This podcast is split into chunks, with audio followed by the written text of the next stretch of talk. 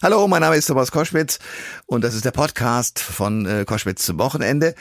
Und äh, ja, ich habe einen spannenden Mann kennengelernt, nämlich den CEO von Stepstone, dieser Jobbörse, dieser Jobplattform. Man nennt ihn auch Mr. Arbeitsmarkt, Dr. Sebastian Detmers, der sich Gedanken darüber gemacht hat, warum wir im Moment eine Fluktuation erleben und eine ja Arbeiterlosigkeit, sowohl in den Flughäfen, wo es lange Schlangen gibt, weil nicht genügend Leute da sind, die die Sicherheitskontrollen durchgeführt haben.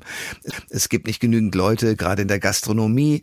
Das ist alles ziemlich schwierig und hm, Herr Detmers sagt, im Grunde genommen ist es so, dass das durch die Corona-Pandemie zwar beschleunigt worden ist, aber eigentlich nimmt die Bevölkerung ab. Und zwar nicht nur in Deutschland, sondern in ganz Europa, die sozusagen in diesen Bereichen tätig sein könnte. Deswegen stehen wir vor einer schwierigen Situation. Er stellt diese Situation dar, bringt aber auch Lösungen. Und das alles in diesem Gespräch. Der Thomas Koschwitz Podcast. Ihr hört Koschwitz zum Wochenende jetzt zu einem Thema, das ihr vermutlich auch schon in allen möglichen Bereichen mitbekommen habt. Man steht am Flughafen und wartet endlos, bis man den Sicherheitscheck durch hat. Man ist in einem Restaurant und wartet endlos, weil der Kellner offenbar mit zu vielen Tischen versorgt ist. Also mit anderen Worten, es fehlen Leute, die ja arbeiten wollen, arbeiten können, die jedenfalls vor der Corona-Krise scheinbar ja doch alle da waren. Darüber will ich sprechen mit einem Mann, den viele als Mr. Arbeitsmarkt kennen, der Betriebswirt und auch inzwischen Buchautor und der CEO der Jobplattform Stepstone, äh, nämlich äh, Dr. Sebastian Detmers. Schönen guten Tag und herzlich willkommen. Guten Tag, Herr Koschwitz. Sie haben ein spannendes Buch geschrieben, nämlich die große Arbeiterlosigkeit, warum eine schrumpfende Bevölkerung unseren Wohlstand bedroht und was wir dagegen tun können.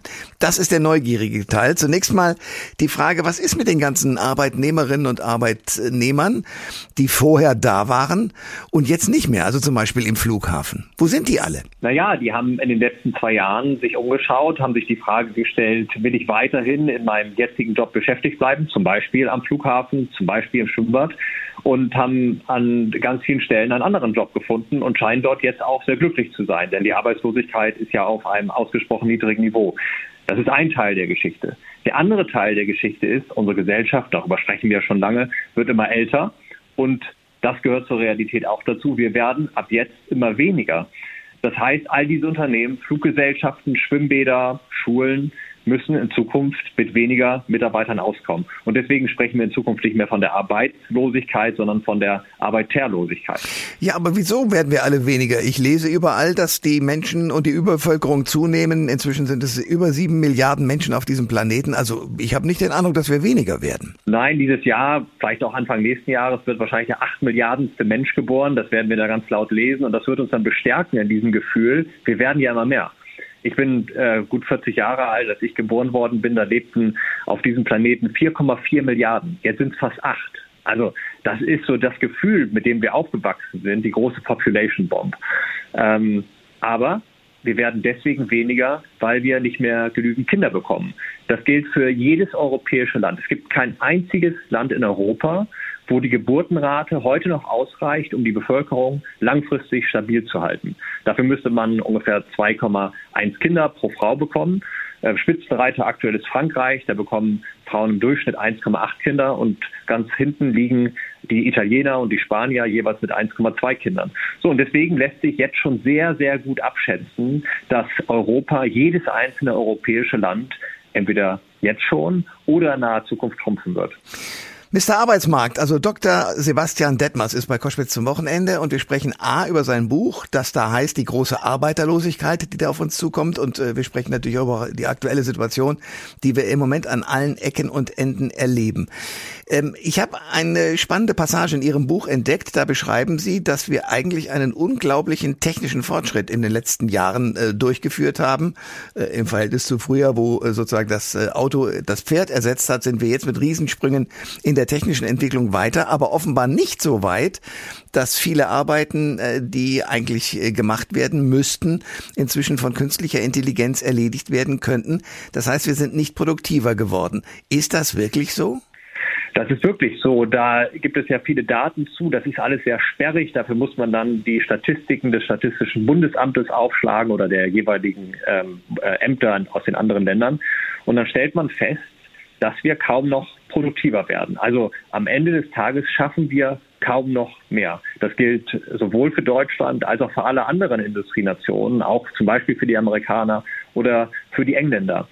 Und das leuchtet uns ja gar nicht so richtig ein, weil wir nutzen Smartphones und da bimmelt ständig ja. und wir kriegen Nachrichten und wir machen äh, Videotelefonate und all das kommt uns doch sehr vor wie Fortschritt. Und ich glaube, ja, das ist auch Fortschritt, aber kein Fortschritt, der sich wirklich messen lässt. Wir werden nicht produktiver und ganz schlimm ist es im Dienstleistungsbereich. Da ist ja die absolute Mehrheit der Deutschen beschäftigt. Da werden wir tatsächlich nicht mehr produktiver. Wir werden produktiver in der Industrie, wo wir Roboter einsetzen. Wir werden übrigens auch produktiver in der Landwirtschaft, wo Landwirte mittlerweile richtige Digitalunternehmer geworden sind und mit Drohnen und Robotern ihre ähm, Felder bewirtschaften. Aber im Dienstleistungssektor, und jetzt sind wir bei vielen der Branchen, über die wir am Anfang gesprochen haben, werden wir nicht mehr produktiver. Das bedeutet mit anderen Worten, äh, die Idee beispielsweise jetzt an Flughäfen, was ja aufgekommen ist, äh, sogenannte, wie es früher mal in den 60ern hieß, Gastarbeiter aus der Türkei zu bitten, uns da auszuhelfen. Ist das eine gute Idee? Naja, ich glaube, das ist schon eine gute Idee. Deutschland hat ja gute Erfahrungen damit gemacht, ähm, nicht nur Einwanderung zuzulassen, wie wir das die letzten Jahre vielleicht gemacht haben, sondern wirklich auch ganz aktiv darum zu werben. In den 60er Jahren hatte Deutschland ja schon einmal eine kurze Phase der Arbeiterlosigkeit, nicht so strukturell wie heute. Und da haben wir mit äh, vielen ähm, Abkommen mit anderen Ländern gute Erfahrungen gemacht. Nicht unbedingt, was die Integration dieser ähm, Einwanderer anging, aber natürlich, was äh, einfach das Arbeiten angeht. So, das müssen wir wieder tun. Das ist natürlich nicht die intelligenteste Form. Die Frage, die wir uns eigentlich stellen müssen, ist, wie kriegen wir so einen Flughafen eigentlich betrieben mit weniger Menschen? Brauchen wir wirklich noch an den Sicherheitskontrollen so viele Menschen, die dort stehen? Brauchen wir wirklich noch Menschen, die Koffer in Flugzeuge einladen und wieder ausladen und aufs Band legen und so weiter? Und ich glaube, das ist die eigentliche Frage, die müssen wir uns stellen. Die hilft uns leider nicht für diesen Sommer, die wird uns auch nicht helfen für den nächsten Sommer. Da können uns nur ganz kurzfristig tatsächlich, früher hätte man sie Gastarbeiter genannt, heute würde ich sie eher ähm, erwerbstätige Zuwanderer. Also die können uns jetzt kurzfristig helfen. Aber eigentlich ist das keine langfristige Lösung. Die langfristige Lösung ist, wie kriegen wir den Flughafen automatisiert? Das gilt natürlich in Restaurants dann möglicherweise auch. Also wird uns dann Robi plötzlich irgendwie den Cocktail liefern oder wie stellen Sie sich das vor? Na, ich weiß nicht, ob der, das gibt es wirklich schon tatsächlich, mhm. äh, dass uns Roboter ähm, etwas an den Tisch bringen. Das funktioniert aber nur so mittelgut. Aber ich finde gerade die Gastronomie ist eigentlich ein tolles Beispiel dafür, wie man durch kreative Ideen, ähm, durch Technologie äh, Menschen ähm, ersetzen kann. An den Stellen, wo man es vielleicht auch gar nicht so merkt. Also ich gebe Ihnen ein Beispiel. Ich saß irgendwann im Café und da kommt man dann hin und dann ähm, hat man einen QR-Code also einen kleinen pixeligen Code auf dem Tisch kleben und dann checkt man ein und sieht sofort die Speisekarte und bestellt. Und dann kommt jemand an den Tisch, bringt einem ein Wasser und bringt einem vielleicht später die Speise. Also das ist nach wie vor etwas, was ein Mensch tut. Und wenn man bezahlen möchte, dann hebt man nicht die Hand und wartet zehn Minuten, sondern man bezahlt mit seinem Smartphone. Und jetzt, wenn man sich mal den Job eines Kellners anschaut, dann sind eigentlich zwei von drei Schritten automatisiert worden, nämlich die Aufnahme einer Bestellung und das Bezahlen. Und das macht mich als Gast glücklich, weil da warte ich nicht mehr. Und das nette Gespräch mit dem Kellner kann ich immer noch führen. In der Küche sehen wir das auch. Auch dort lassen sich einige, nicht alle Tätigkeiten automatisieren. Und da hat die Gastronomie, finde ich, sehr kreativ reagiert. Und dann sieht man, wie kleine Unternehmer, die eigentlich gar nicht die Mittel haben, um sich Roboter oder so etwas zu beschaffen, kreativ mit so einer, einer Situation umgehen. Und was die ähm, Gastronomen in Deutschland schon längst schaffen, das brauchen wir jetzt auch bei den großen Unternehmen. Sebastian Detmers, äh, Mr. Arbeitsmarkt, ist äh, bei Koschwitz zum Wochenende, der sich äh, vor allen Dingen auskennt im Bereich der Arbeiterlosigkeit, wie er auch sein Buch überschrieben hat. Ähm, wir haben über die Dienstleistung gesprochen und darüber, wie sich das, äh, das Arbeitsverhältnis entwickelt im Moment. Sie haben in Ihrem Buch als erstes nach dem Vorwort die, äh, das, das Kapitel, worauf unser Wohlstand beruht. Äh, und das ist ja ein wichtiger Punkt in diesem Zusammenhang. Worauf beruht er? Ja, ich selbst habe lange unter dem Eindruck gelebt, dass Fortschritt, das Wohlstand, dass das so eine ewige Entwicklung ist, aus der Steinzeit bis ins Heute und dann vielleicht bis in die Zukunft. Bis ich erkannt habe, dass das, was wir jetzt gerade erleben, etwas ganz Außergewöhnliches ist. Also bis vor 250 Jahren haben die meisten Menschen auf der Erde in Armut gelebt. Die, die durchschnittliche Lebenserwartung betrug 35 Jahre. Der Mensch wurde nicht besonders groß und kaum ein Kind ging zur Schule. Das waren wirklich harte und sehr entbehrungsreiche Zeiten für Familien, für Kinder und für Jugendliche. Und wir haben uns etwas erarbeitet, was einzigartig ist. Wir haben uns erarbeitet, nicht mehr 300 Tage im Jahr zu arbeiten, sondern nur noch 40 Stunden die Woche, fünf Tage die Woche. Wir haben uns erarbeitet, dass praktisch jedes Kind heute zur Schule gehen kann und später einen Job ausüben kann, nicht mehr abhängig ist, erst von seinen Eltern und später ähm, als junges Mädchen dann vielleicht von einem Ehemann oder von ähm, irgendeinem Betrieb, sondern wir sind frei. Und ich glaube, das ist ganz wichtig zu verstehen, um auch zu verstehen, wohin wollen wir eigentlich in Zukunft? Worauf gründet eigentlich das, was wir uns erarbeitet haben? Und ähm, unser Wohlstand, unsere Freiheit gründet darauf, dass wir Fortschritt erzeugt haben, dass wir Dinge erfunden haben, dass wir es geschafft haben, Maschinen für uns arbeiten zu lassen, jetzt vielleicht auch Algorithmen für uns arbeiten zu lassen. Und wir vergessen das so ein bisschen. Wir sagen, nein, dann lass uns doch etwas mehr verzichten, lass uns weniger tun. Ich glaube, dahinter stecken gute Gedanken, aber wir dürfen eins nicht vergessen. In Deutschland sind immer noch 20 ähm, Prozent der Menschen im Niedriglohn äh, Niedriglohnsektor beschäftigt. 20 ähm, Prozent, also jedes fünfte Kind mit 15 Jahren kann noch nicht einmal auf Grundschulniveau lesen. Es gibt noch viel zu tun in diesem Land und wir dürfen nicht locker lassen. Wir brauchen mehr Fortschritt, um allen Menschen in Deutschland, in Europa und vielleicht auch in der ganzen Welt tatsächlich ein lebenswertes und freies Leben zu ermöglichen. Ich bin äh, befreundet mit dem einen oder anderen Handwerker, der einen oder anderen Handwerkerin und die erzählen mir, die sind alle schon im hohen Alter und würden gerne den, den Laden demnächst aufgeben, die erzählen mir alle unisono, es gibt im Handwerk keine Leute, weswegen man, wenn man auf einen Handwerker wartet, ja auch entsprechend lang warten muss und die Preise sind entsprechend gesalzen. Ähm, und nun ist die Situation diese, dass Sie sagen, na ja, schön, in der Vergangenheit wurde immer gesagt, die Damen und Herren Schülerinnen und Schüler sollen gute Ausbildungen haben. Jetzt wollen die alle studieren und werden im Zweifel ein Arzt oder ein Richter oder sowas. Aber die Handwerker haben halt keinen Nachwuchs. Wenn man es jetzt wieder dahin lenken würde, dann hätten sozusagen äh, die Ärzte ein Problem. Also wie kommt man aus dieser Spirale wieder raus? Naja, das ist genau das Problem, dass wir immer meinen, dass wir ähm, Löcher, die irgendwo entstehen am Arbeitsmarkt, ganz kurzfristig stopfen können. Es sollen mehr Leute ins Handwerk gehen, es sollen mehr Menschen in die Pflege gehen, es sollen mehr Menschen Lehrer werden, es sollen mehr Menschen Ärzte werden, es soll mehr Menschen ITler werden und ich könnte jetzt ganz lange so weiter erzählen. Irgendwann müssen wir merken, dass das nicht funktioniert, schlichtweg, weil wir weniger werden. Und insofern, natürlich kann man versuchen, den Handwerksberuf etwas attraktiver zu machen, vielleicht auch den Handwerksbetrieb etwas attraktiver zu machen, dass er sich zumindest gegenüber seinen Wettbewerbern durchsetzt. Aber die eigentliche Frage, die wir uns in allen Branchen stellen müssen, ist, wie werden wir mehr schaffen, denn wir wollen ja mehr schaffen mit weniger Menschen. Und das ist die schwierige Frage. Wie kann ein Handwerksbetrieb eigentlich produktiver werden? Wie kann ich mehr Heizungen installieren? Wie kann ich mehr ähm, elektrische Anlagen bauen? Und das ist die eigentliche Frage, die wir uns heute im Handwerk und in allen anderen Branchen im Grunde genommen auch stellen müssen. Aber wenn Sie sagen, wir werden weniger Menschen, meinen Sie vor allen Dingen weniger Menschen in den Industrienationen. Es gäbe genügend Menschen auf diesem Planeten, man müsste sie nur an die richtigen Arbeitsplätze beziehungsweise an die richtige Ausbildung führen. Richtig oder falsch? Ja, es ist zum Teil richtig. Also erst einmal, ähm, das betrifft Deutschland, es betrifft ganz Europa, ähm, auch übrigens die Länder, aus denen ja traditionell viele Menschen nach Deutschland zugewandert sind, insbesondere wenn wir an Polen oder an Rumänien denken. Diese beiden Länder, das muss man sich mal vorstellen, werden bis zum Ende dieses Jahrhunderts rund 60 Prozent ihrer Bevölkerung verlieren. Und das merken wir jetzt schon. Aus Polen wandern netto praktisch keine Menschen mehr zu, sondern es kommen jedes Jahr genauso viele, die auch wieder nach Polen zurückgehen. Also insofern die wichtigsten Länder oder die wichtigsten Quellen für Migration, die versiegen so langsam. Da müssen wir den Blick dann etwas weiter richten, vielleicht nach Afrika. Der einzige Kontinent, der dieses Jahrhundert noch nennenswert wachsen wird.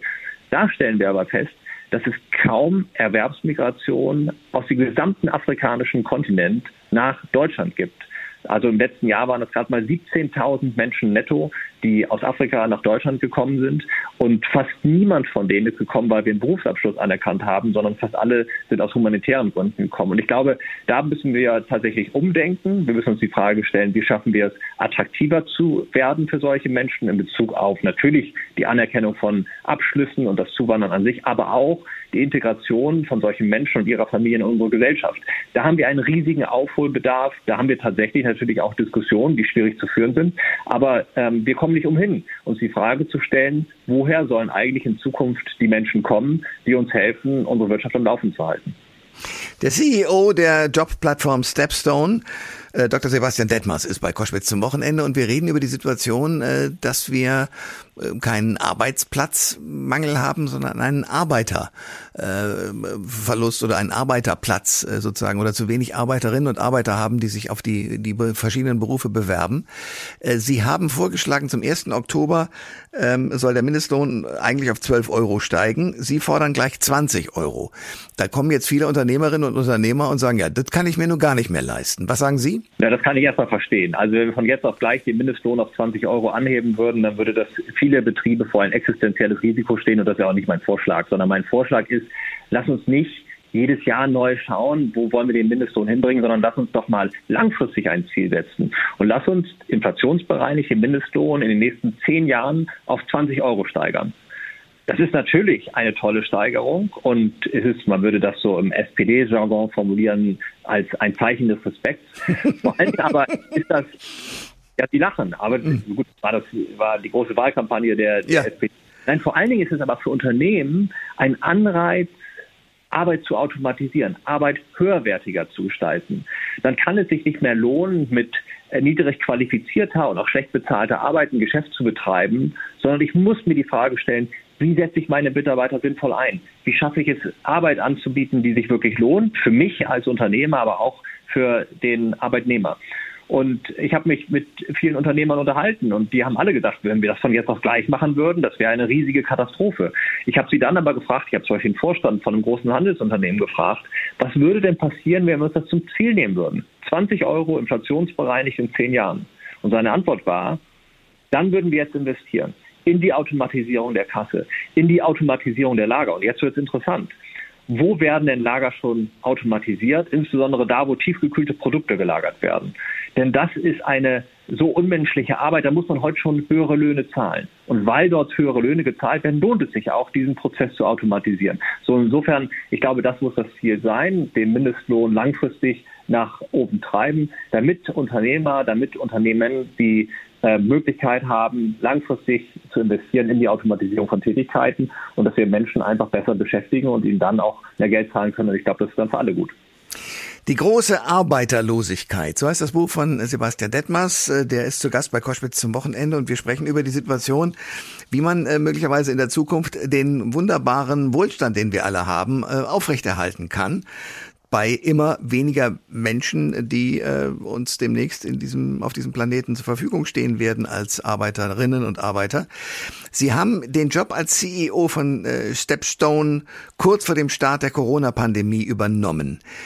Wie hat sich Corona auf Ihrer Jobplattform bemerkbar gemacht? Sind Ihnen da plötzlich viele Quereinsteiger aufgefallen oder wie? Ja, zunächst einmal war das natürlich wild. Wir haben selbst in äh, kürzester Zeit alle unsere Mitarbeiter nach Hause geschickt. Die haben von zu Hause aus gearbeitet. Wir haben festgestellt, dass dann vor allen Dingen im Anbeginn der Pandemie, das war so April, Mai, die Zahl der Jobs massiv nach unten gegangen ist. Aber seitdem ist das Geschäft natürlich explodiert, weil die Unternehmen, wir haben es ja gerade besprochen, händeringend nach Personal suchen. Ähm, und eins fällt dabei tatsächlich auf. Die Menschen sehen sich nach neuen Möglichkeiten um. Quereinsteiger ist einer der Top-Suchbegriffe. Kaum ein Suchbegriff ähm, hat so stark zugenommen in den letzten Monaten wie der Suchbegriff Quereinsteiger oder Quereinsteiger sind. Das heißt, Menschen orientieren sich um. Die wollen nicht mehr immer das Gleiche machen, sondern sie haben in sich selbst reingehorcht und festgestellt, na, ich könnte auch was anderes tun. Und danach suchen die. Übrigens nicht nur der Begriff Quereinsteiger ist am Boom, sondern tatsächlich auch die Frage, was bieten mir eigentlich Arbeitgeber an, neben dem Gehalt? Was ist das für ein Unternehmen? Was für eine Kultur haben sie? Und was für Produkte oder Dienstleistungen bieten sie eigentlich an? Also da stellen wir schon fest, jetzt wo die Arbeitnehmer die Chance haben, sich praktisch ihre Jobs auszusuchen, da suchen sie nach mehr als einfach nur eine Arbeit, sondern sie suchen nach einer sinnstiftenden Arbeit, die äh, passt zu ihrer Qualifikation, die aber auch passt zu dem, was äh, vielleicht ihr Wertesystem ist. Ähm, vor allen Dingen junge Leute. Ich habe mit einem Jugendforscher äh, gesprochen, der sagt, die Generation Z sei, was die Work-Life-Balance angeht, sehr erpicht auf genau diesen Ausgleich, viel Zeit zu haben und einen guten Job. Ist das etwas, was Sie auch beobachten? Absolut, das beobachten wir alle und ich glaube übrigens, dass nicht nur Generation Z, sondern jeder stellt fest, dass in diesem Arbeitsmarkt ich etwas mehr fordern kann und ähm, dann fordere ich vielleicht mehr Geld, aber vielleicht fordere ich auch einfach mehr Work-Life-Balance oder ähm, was ich eben angesprochen habe, einfach eine attraktivere Arbeit. Nein, das ist ein Trend. Die Frage ist, ist das eigentlich ein Generationenthema? Wächst dort eine Generation heran, die anders denkt als vorher eine Generation Y oder eine Generation X oder die Babyboomer? Oder ist das eigentlich nur das Ergebnis genau dieser Arbeitsmarktsituation, dass einfach Arbeitskräfte wahnsinnig begehrt sind und am Ende ist das ja ein, ein ganz normaler Marktplatz mit Angebot und Nachfrage, ähm, und dass sie einfach ähm, höhere Forderungen stellen können. Ich glaube, es ist eher das. Ich glaube, jede Generation fordert am Ende das, was sie fordern kann. Und diese Generation Z, wie Sie gerade angesprochen haben, die kann eben besonders viel fordern. Äh, wie ist das mit der Leidenschaft im Beruf? Ähm, ich habe so den Eindruck, äh, vielleicht sehen Sie das aber komplett anders, dass äh, früher in vielen Bereichen eine andere Leidenschaft zu einem bestimmten Beruf bestanden hat. Ich sag mal, der Schornsteinfeger oder der Handwerker, der besonderen Wert darauf gelegt hat, dass sein Möbelstück, was er gefertigt hat oder was auch immer, mit Liebe aus seiner Sicht hergestellt wurde, dass das auch gut bei jemandem, der da als Kunde auftritt, ankommt. Inzwischen ist Arbeit so etwas, das äh, zum Geldverdienen nur noch benutzt wird oder ist diese Leidenschaft nach wie vor da? Na, ich glaube, da kann man nicht alles über einen Kamm stellen. Aber stimmt schon, dass viele Menschen, gerade übrigens wieder in Deutschland, ähm, nicht sehr engaged sind. Das ist ein englisches Wort. Also mit dem Arbeitgeber nicht besonders verbunden. Sie sind nicht glücklich im Job. Und es ist eigentlich ganz spannend. Wir Deutschen sind durchschnittlich über elf Jahre bei unseren Arbeitgebern beschäftigt. Die Amerikaner kommen gerade mal auf vier Jahre, sind also ungefähr nur ein Drittel so lang bei ihren Arbeitgebern beschäftigt. Die sind aber viel glücklicher und fühlen sich ihren Arbeitgebern viel mehr verbunden. Ich glaube, es hat sich bei uns so eine gewisse Routine eingeschlichen. Wir machen jeden Tag das Gleiche. Wir haben eben darüber gesprochen. Mehr als die Hälfte der Arbeitnehmer weiß nicht mal, was sie da eigentlich tun, was das Ziel des Unternehmens ist. So, und ich glaube, da fehlt uns so ein bisschen die Aufbruchstimmung. Wohin wollen wir eigentlich? Was ist das Ziel als Unternehmen, aber auch wir als Land, als Wirtschaft? Was wollen wir eigentlich erreichen? Träumen wir von einer besseren Zukunft? Unsere Eltern haben gesagt, meinen Kindern soll es einmal besser gehen als mir. Sagen wir das heute eigentlich noch? Sagen wir heute noch, meinen Kindern soll es einmal besser gehen oder vielleicht Menschen in anderen Ländern. Und ich glaube, das fehlt uns, so eine Vision von der Zukunft unseres Landes, eine Vision von der Zukunft vielleicht auch unserer Unternehmen oder unserer Arbeitgeber. Und das brauchen wir. Und insofern, ähm, ich glaube, da können wir uns äh, eine Scheibe abschneiden, vielleicht oder abschauen, vielleicht beim American Dream, der ja immer dieses große Versprechen ist, dass es mir in Zukunft, dass es meinen Kindern in Zukunft besser geht ähm, und äh, davon lernen. Gerade übrigens auch in Bezug auf die vielen Menschen, die aus dem Ausland in den letzten Jahren nach Deutschland gekommen sind oder in Zukunft nach Deutschland kommen und deren Familien. Das sagt der CEO der Jobplattform Stepstone, die über 40 Stellenbörsen in mehr als 20 Ländern betreibt. Ähm, Sebastian Detmers, der ein spannendes Buch vorlegt, äh, warum eine schrumpfende Bevölkerung unseren Wohlstand bedroht und was wir dagegen tun können. Die große Arbeiterlosigkeit, ist das Buch überschrieben. Es kostet, äh, erschien im Finanzbuchverlag 21,99 und ist sehr spannend zu lesen und hat viel mit unserer Zukunft zu tun. Herr Detmers, danke für das Gespräch. Vielen Dank, Herr Koschwitz. Alle Informationen zur Sendung gibt es online auf thomas-koschwitz.de.